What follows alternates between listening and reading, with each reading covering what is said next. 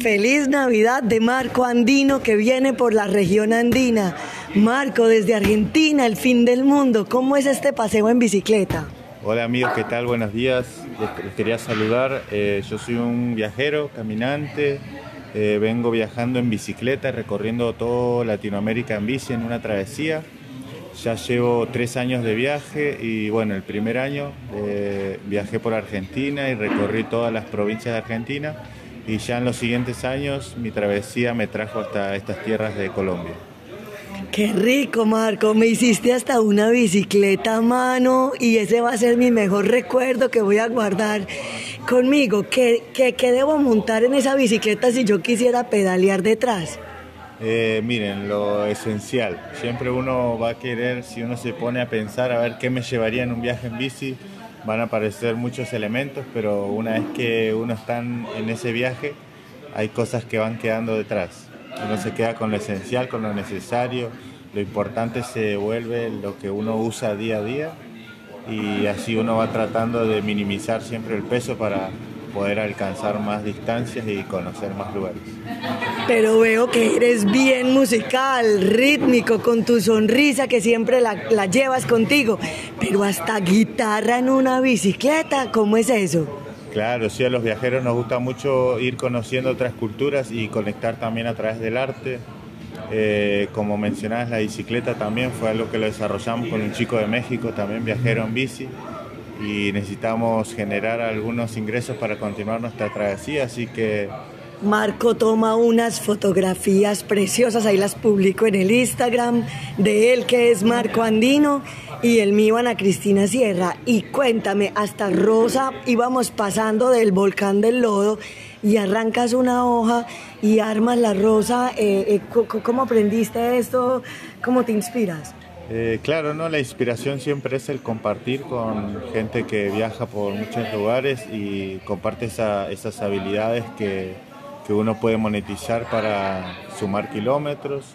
Y bueno, el arte con palma también es un material muy bueno porque se consigue gratis como también se hace artesanía con reciclados y cosas que nos sirven porque uno no gasta en la inversión del producto. Hablando de reciclados, eh, hizo una hornalla en Paisa, un hornito. Eh, eh, esto a mí me descresta, ¿Cómo, cómo, lo cojo? ¿De dónde? ¿De dónde empiezo la lata? Claro, se necesitan dos latas de cerveza, de gaseosa, lo que sea, y se usan las partes de abajo.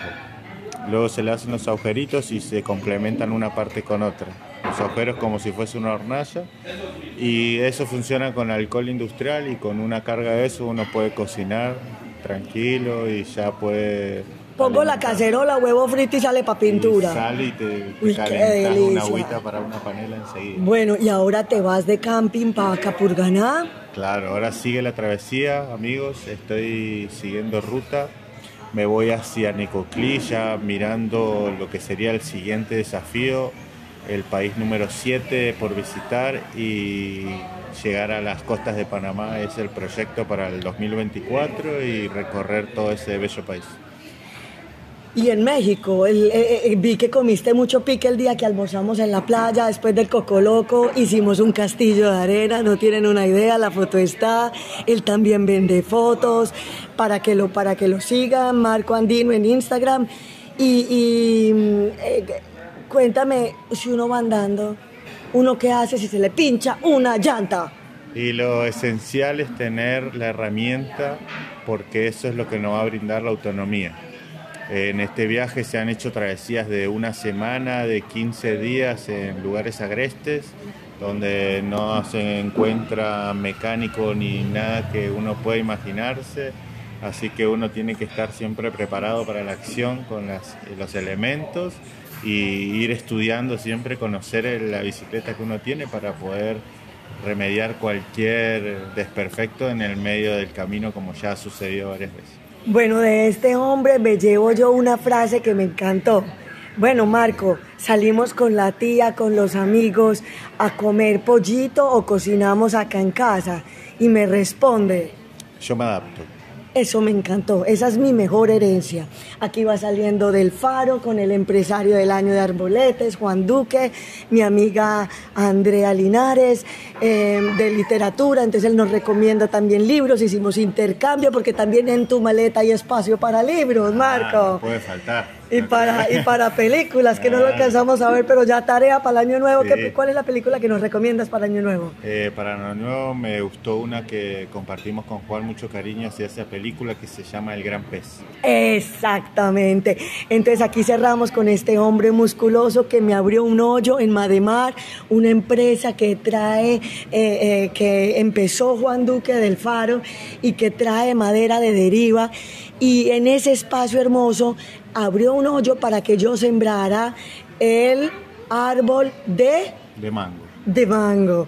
Y entonces me hizo la foto también. Estoy feliz. En cinco años estaremos degustando estas delicias. Te deseamos lo mejor en tu travesía, Marco. Y, pues yo con la perrita y yo, mi tía, y, y, pues desde el faro de parte de ellos y de todo Arboletes, gracias por visitar Colombia.